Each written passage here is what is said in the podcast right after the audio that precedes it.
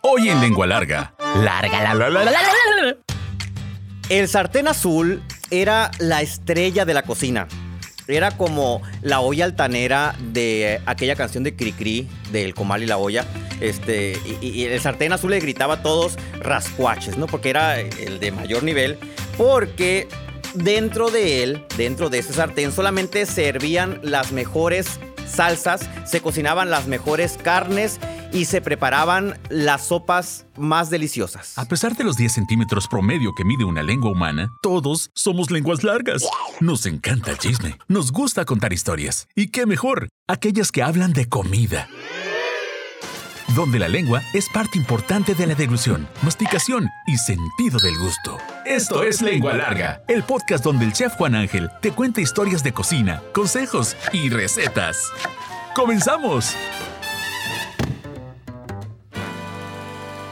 ¿Cómo están, lengua largas? Los saluda con mucho gusto un lengua larga que cada vez se acepta más, sobre todo con los mensajes que, que, me hacen llegar. ¿Cómo pueden hacerme llegar mensajes a través de Instagram, de Facebook, del WhatsApp Business, que ahorita se los voy a compartir, este, de Twitter? En todas partes me encuentran como Chef Juan Ángel y voy a empezar agradeciendo a José Elías Flores. Dice, escuchando el podcast relacionado con los hielitos, escuché que nombraste a la Lore Cruz. Es que el mundo es un pañuelo, ¿no? La Sofía Vergara San Pedro la Cueva. Pregunta. Es la hermana de Leonel y el güero. Fíjense, es como si estuviéramos, me siento como si estuviera en el pueblo, ¿no? Por, por el tipo de mensaje que es tan cercano y eso me, me, me, alegra mucho. O sea, ¿es la hija de Manuelito Cruz? Sí. La Lore Cruz que salió en el podcast relacionado con los hielitos, sí es la hija de Manuelito Cruz, el dueño de la Conasupo, del, el de la Conasupo, que ya no es Conasupo en el pueblo. Este, y dice, qué curado estuvo el podcast. Gracias, gracias, José Elías Flores. Y también le agradezco mucho a Rosángela García. Dice, eh, nosotros tuvimos un perro que duró hasta los 18 años. Se refiere al podcast de la semana antepasada de Camelia, la, no la tejana, así se llama Camelia, no la tejana. Se llamaba El Caperuzo. Y desde ese perro hasta los que tenemos hoy les preparamos comida todos los días. Y también somos muy criticados por la gente que no entiende que son parte de la familia. Es que en aquel podcast les dije que mi papá le preparaba comida. Si no lo han escuchado, vayan a escucharlo para saber, para que sepan qué le preparábamos a Pinocho, que era el perro de aquel tiempo de nuestra casa. Tantas vivencias con tus relatos nos haces recordar nuestra vida y como dices, el giro de la comida.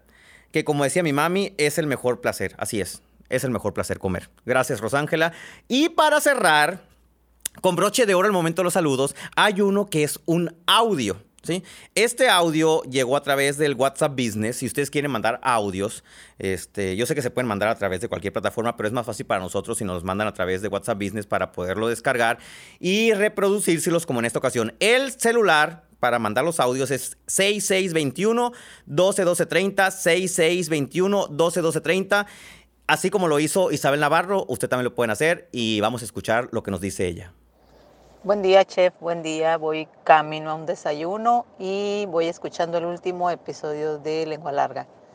Debo decirle que cada, cada semana o antes espero yo el nuevo episodio de Lengua Larga. Me confieso Lengua Larga. Le quiero narrar una, una anécdota de cuando era yo niña en especial a la edad de 8 años, 9 años. Mi mamá, madre trabajadora, madre luchona, cuando no tenía que darnos de cenar, ella se las ingeniaba y batía harina con agua y, y poquita manteca y preparaba un delicioso pan de sartén. Yo así le llamo, no sé cómo le llame usted. Batía la harina con sal, agua y poquita manteca. Con una cuchara, como ella podía, la batía a punto de que le quedara tipo para hot cakes, pero no eran hot cakes, no los conocíamos en casa. Entonces, eh, después de esto, vertía la mezcla en, en una sartén y el pan que salía de ahí era un pan grueso, esponjosito, que nos lo servía con frijolitos guisados. Era la cena más fantástica y que me trae unos recuerdos extraordinarios de, mi infancia. Con esto, con hambre, no nos dormíamos. Siete hermanos y cuando no había más, era lo que cenábamos. Y para mí era un manjar. Que tenga bonito día, chef. Seguimos escuchando su podcast. De hecho, ya le hice promoción con mi hermana. Soy Isabel Navarro, a la orden. Que tenga muy bonito día. Sí, así se llama. Se llama pan, le dicen pan de sartén, le dicen pan vaquero también. Y sí es delicioso. De hecho, si quieren encontrar la receta, yo ya la preparé en mi Facebook. Hice un Facebook Live, Chef Juan Ángel. Está, ahí lo pueden encontrar, denle en vuelta. No está tan atrás en el timeline del, del, Facebook o en el muro de Facebook. Así que muchas gracias a Isabel. A picar cebolla. Lengua larga, la, la, la. En el mundo de la cocina, los sartenes tienen jerarquía. ¿sí? Así como existe eh, eh, eh, pues en, el mundo de la política el presidente y, a su lado están los secretarios en un gabinete o en la sociedad que existe la clase alta, la media alta, la media, la media baja, la baja, etcétera. En los sartenes de la cocina existe también esa categoría. Es más, si usted abre eh, los muebles, contenedores, cajones donde tienen los sartenes, este, cortinas, porque yo me acuerdo que en la casa teníamos eh, así como un hueco dentro de, una barra de cemento y teníamos una cortina y, y adentro estaban los sartenes. Si usted se fija, inconscientemente todos acomodamos los sartenes según el nivel. ¿no? Los sartenes espostillados están juntos con los despostillados en una parte. Los sartenes que tiznan o que están eh, con hollín porque se pusieron quizás sobre las brasas junto con las hojas de hornear están en otro nivel.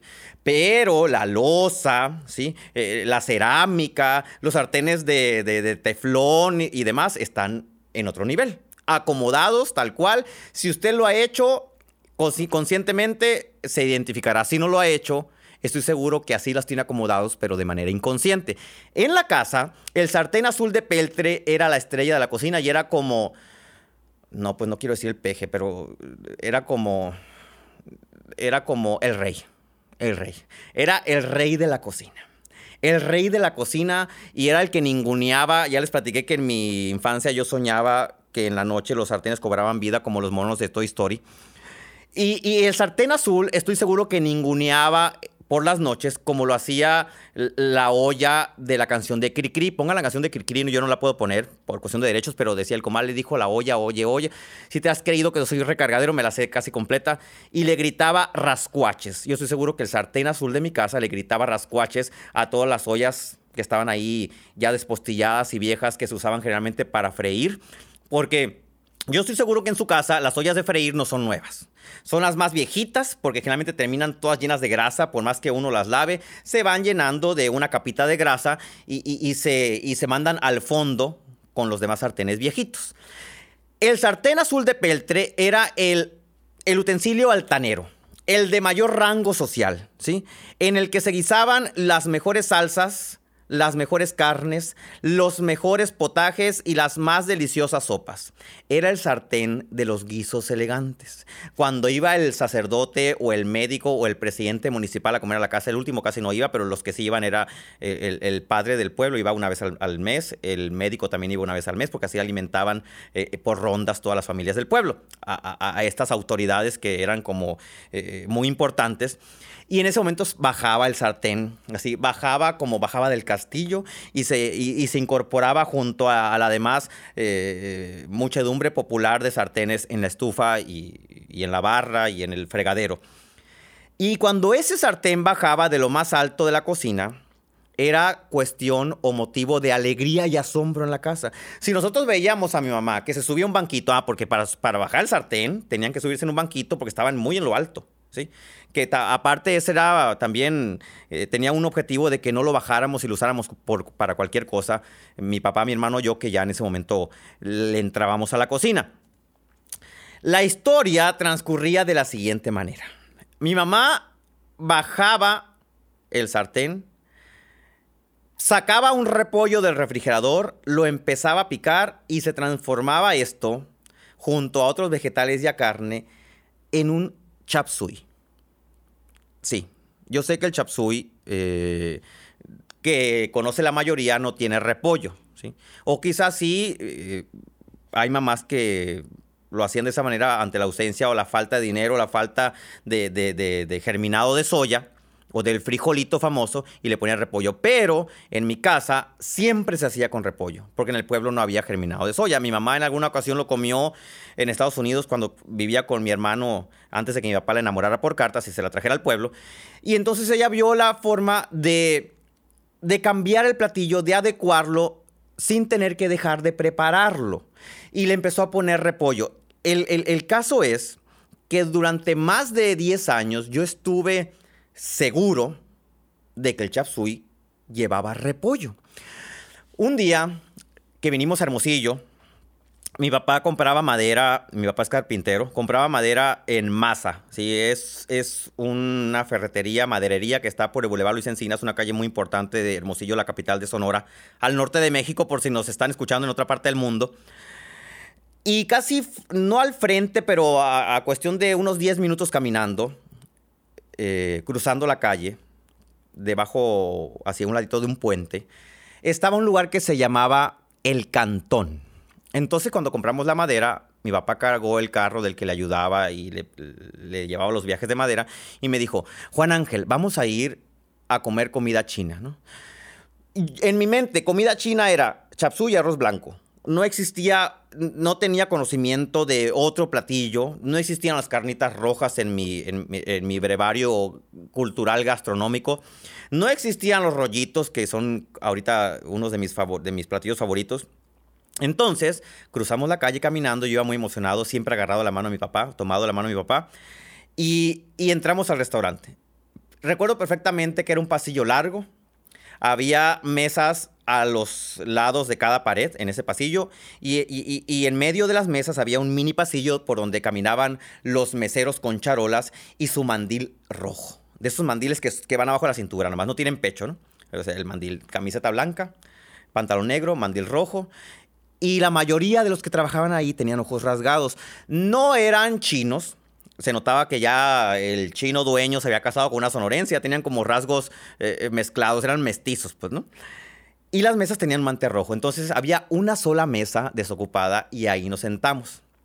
Me acuerdo muy bien que en la televisión había un programa que yo no conocía porque era un canal que no se, que no se podía sintonizar en el pueblo y me quedaba viendo fijamente y de repente llegaron con el menú, lo pusieron en la mesa. Ese fue el primer momento en el que me senté en un restaurante que tenía menú. Las veces anteriores había sido donde vendían tacos, hamburguesas, y generalmente decían, va a querer taco, torta, hamburguesa, ¿no? Y uno elegía y no podía tener el acceso a un menú. Y mi papá eligió sin decirme que íbamos a comer. Entonces, de repente, al cabo de unos minutos, salió un charolón de la cocina, por esas puertas que se abren y se cierran con resorte y tienen una ventanita de cristal en forma redonda en la parte media alta de la puerta. Y, me acuerdo que, que, me dio un aroma que no conocía. Llegó el mesero a la mesa y puso un tazón de arroz, un plato, así con una bola de arroz. Luego puso un tazoncito que tenía unas carnitas con corteza roja. Puso unas bolas así como empanizadas que tenían como una salsa roja agridulce. Puso una serie de verduras como guisadas con unos con un trozos de pollo y una salsita como espesa. Y apareció otro plato con un cerro de germinado de soya. Yo hasta ese momento no sabía que era el germinado de soya.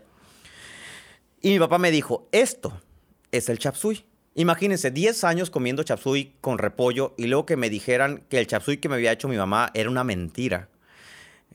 Yo dije, ¿pero cómo? Pero no, papá, le dije, el chapsui lleva repollo. No, me dijo, el chapsui no lleva repollo. El chapsui es este que vas a comer aquí me sirvió en el plato, ¿sí? Y, y, yo tomé el tenedor y decía, pero ¿a qué sabrá esto? Y vi que mi papá se metió una cucharada a la boca, un tenedorzazo a la boca. Lo disfrutó tanto porque él ya lo conocía, ya lo había comido, que dije, bueno, ahora mm, me toca a mí. Me metí una cucharada a la boca y dije, órale, el frijolito este, porque así me dijo papá que se llamaba, el germinado de soya, está tronador, o sea, generalmente el repollo pues ya estaba recocido, era como así como un trapito colgando dentro de toda la mezcla de, vegetales. Y cuando le di la mordida dije, qué interesante está esto. O sea, e, e, es una textura que no conozco, un sabor muy refrescante. Eh, el frijolito, que tiene mucha cantidad de agua en su interior. Es la, es la mayor proporción de, contenido que tiene un, un rabito de germinado, agua. Y en ese momento conocí el chapsui. Pero me di cuenta que el chapsui que preparaba mi mamá tenía algo que era más valioso que el que había comido en aquel momento. A revolver los frijolitos. Lengua larga, la la la la la. Las madres, no todas, quiero aclarar porque podría enumerar madres de amigos que, que no se comportaban como la mía y, y- yo en ese momento me siento más orgullosa de mi mamá, que veía que comían como todos los días este, sopa caldosa y no porque no tuvieran eh, los recursos, cabe aclarar, sino porque eran pues flojonas, ¿no? Flojonas. Pero mi mamá tiene, y en aquel momento, eh, pues tenía todavía, como éramos cuatro, estábamos allá, como que se desenvolvía más en la cocina porque tenía que preparar comida para cuatro, ahorita lo hace para dos, nada más para, mi papá y para, para ella. La capacidad de tropicalizar los platillos. Yo sé que no existe la palabra tropicalizar antes de que venga un custodio de la Real Academia Española, pero la repito. Tropicalizar, que es traspolar una receta de una región del mundo eh, a otra, y voy a decir traspolarla de Hermosillo a San Pedro de la Cueva, ¿no? Porque eh, el chapsui, pues es, eh, eh, es una versión americanizada de un platillo chino, no se prepara tal cual en China. Entonces mi mamá lo probó en alguna ocasión y cuando llegó al pueblo dijo, bueno, no tengo frijolito. ¿Qué puedo hacer? Le voy a poner repollo. Y lo empezó a preparar repollo. Y en mi casa ese fue y ha sido todavía hasta hoy el recurso principal para darle variedad a la comida diaria y podernos adentrar en otros mundos. Hubiera sido muy diferente si hubiera llegado a ese restaurante sin saber que era el chapsui, sin tener noción de que era el chapsui, pero gracias a que mi mamá se tomó la molestia y el trabajo de cambiar un ingrediente por otro y, y- y ponerlo en un plato para dárnoslos a conocer, aun cuando no era el original, pues eso me permitió llegar al restaurante y, y- y- con, con la mitad de la ignorancia, pues, ¿no? Y decir, bueno, pues ya sé que es el chapsui, nada más que este tiene otro ingrediente. Cuando me lo mostraron, yo dije, mi mamá nos ha mentido. O sea, nos está haciendo una receta que no es tal cual. Pero después me di cuenta que mi mamá era y es de las mujeres que no se escudan en frases como las siguientes. Y vayan palomeando y sean sinceros o sinceras. Si ustedes son de las mujeres u hombres que se escudan en las siguientes frases para flojear en la cocina y no hacer nada. Frase número uno. Esos ingredientes son muy difíciles de conseguir. Cuando a mí me dicen en un live eso, casi casi los pongo a hacer planas sin saltar renglón de que, de que es incorrecto lo que están diciendo. Sí, en el pueblo no se podía conseguir frijolito o, o germinado de soya, pero mi mamá lo cambiaba por repollo. Frase número dos. No tengo la licuadora que se usó en el programa de cocina. Y eso me sucede cada rato. Es que yo no tengo ese procesador. Es que yo no tengo esa batidora. Sí, pero a lo mejor tienes un tenedor con el que puedes batir. Sí, pero a lo mejor tienes un globo, esos de alambre con el que puedes batir. Sí, pero a lo mejor tienes una licuadora que si le echas ganitas, le picas y luego la, paras y le metes la cuchara y la revuelves y luego se la sacas, la vuelves a picar, puedes lograr la misma textura con un poco más de trabajo. Frase número 3. El tipo de carne que recomienda la receta es muy cara y no tengo dinero. ¿Y qué tiene? Puede ser que en lugar de un ribeye puedas ponerle pescuezo, ¿sí me explico? Y, y- y- y- eh, hacer la misma salsa que va a tener el mismo sabor a ajo y a cebolla y a los demás ingredientes que tenga, pero con otro tipo de carne, ¿sí? Si eres una mamá que hace eso, al momento de que tu hijo se enfrente, como yo me enfrenté al verdadero chapsui, no va a llegar con la, con la cara larga de ignorancia. Frase número 4. Me falta un ingrediente. Mejor no hago la receta. Y casualmente a veces el ingrediente es pimienta negra recién molida. Y, y- y- y lo que tenemos en la alacena es pimienta molida de hace tres años. Pues, ¿no? Y dice, ay, no, no, yo no puedo. No hay pretextos. Todos podemos tener una solución, ¿sí? Y la solución más grande en la cocina es pensar un poquito más allá y no ser flojo o floja. Échale queso. Lengua. Larga, la la la la la. Obviamente les voy a compartir la receta del chapsui de mi mamá. Eh, es muy sencillo y sí se sale de los estándares del chapsui tradicional que se come, eh, sobre todo en Mexicali, que son los reyes de la cocina china americanizada. Mexicali, Baja California, al sur, bueno, al sur, al norte de México, sí, muy al norte de México. Vamos a necesitar 500 gramos de pulpa bola. Pulpa bola o pulpa negra, ¿sí? Igual, si no tienen pulpa bola o pulpa negra, pónganle pescuezo, pónganle este, pecho de res, le pueden poner espaldilla, le pueden poner tortuga, cuete. El caso es que la carne esté cortada en tiritas delgadas y todas del mismo tamaño, ¿sí? El chapsui generalmente, si ustedes se fijan, están los cortes de carne como en tiras. Entonces lo cortan de esa manera y la carne la van a guisar en aceite vegetal, como si fueran a guisar carne, poquito aceite vegetal, unas dos, tres cucharadas de aceite en la sartén, en, la sartén de alta alcurnia, ¿no? Eh, como el azul de peltre. La van a guisar con orégano y ajo. Ahí es cuando van a decir, eh, orégano y ajo. Sí, con orégano y ajo. Orégano, una cucharada de orégano, unos cuatro dientes de ajo machacados o picados, van a guisar la carne. Cuando la carne ya esté doradita, la van a cubrir con agua. De tal forma de que si la carne ocupa una pulgada del alto del sartén, esa pulgada la van a llenar de agua. Van a tapar ¿sí? el sartén y van a esperar a fuego lento a que se a, que se evapore el líquido. Y, todo este proceso es para ablandar la carne. Eh, a lo mejor si ustedes consiguen una pulpa bola de buena calidad no tienen que hacer todo ese procedimiento, pero si usan espaldilla, si usan pescuezo, sí van a tener que hacer porque es un, tipo de carne dura. Y en mi casa, en aquel tiempo en el pueblo, toda la carne era dura. Era carne de campo, entonces para todo se tenía que poner a cocer a fuego lento hasta que la carne se ablandara. Ok, ya que está blanda la carne, van a agregar dos zanahorias en tiras, así en julianas, y las van a guisar. Sí, las van a guisar porque cuando se consume el agua va a quedar grasita. Las van a guisar un ratito, ¿sí? unos dos minutos. Luego van a incorporar calabacitas, así en bastones, y repollo. Y van a guisar el repollo hasta que se transforme como eh, eh, eh, en unos harapitos transparentes. Yo así siempre me lo imaginé así, ay, son como harapitos, así como trapitos transparentes.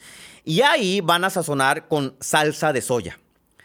La salsa de soya va a ser las veces de sal, le va a dar ese color negrito característico que tienen algunos chapsuis, aunque muchos de los chapsuis que se preparan en restaurantes de comida china no tienen salsa de soya. La salsa de soya se le pone después.